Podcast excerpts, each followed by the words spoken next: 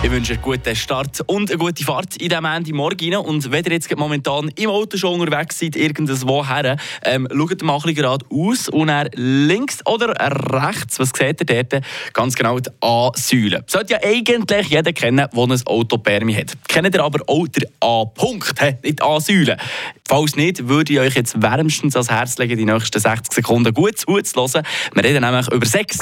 69 Sekunden. Äh, ui, sogar ich erzählt nicht 60, sondern 69 Sekunden müsst ihr aufpassen. Unsere Leandra, die erzählt euch jetzt genau, was es mit dem A-Punkt auf sich hat. Der A-Punkt ist eine kleine Fläche, die tief in der Vagina ist und in der Bauchseite eine Rille vom Muttermund liegt. Und jetzt wird es spannend. Der Orgasmus fühlt sich dort anders an als der, den man von der Klitoris bekommt, sagt Anja Schiff, dann Sexologin. Weil er sei grossflächiger, wärmer, weicher und auch tiefer.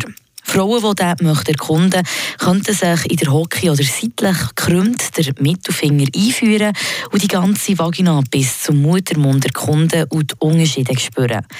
Weiter soll man schauen, wie sich anfühlt, wenn man dort ein bisschen drückt. Es ist nämlich dort nicht die Reibung, sondern der Druck, was es ausmacht wenn man den Punkt gefunden hat, dann können man auch Spielzeug oder eine weitere Person mitbeziehen. Hier gilt das Gleiche wie beim G-Punkt.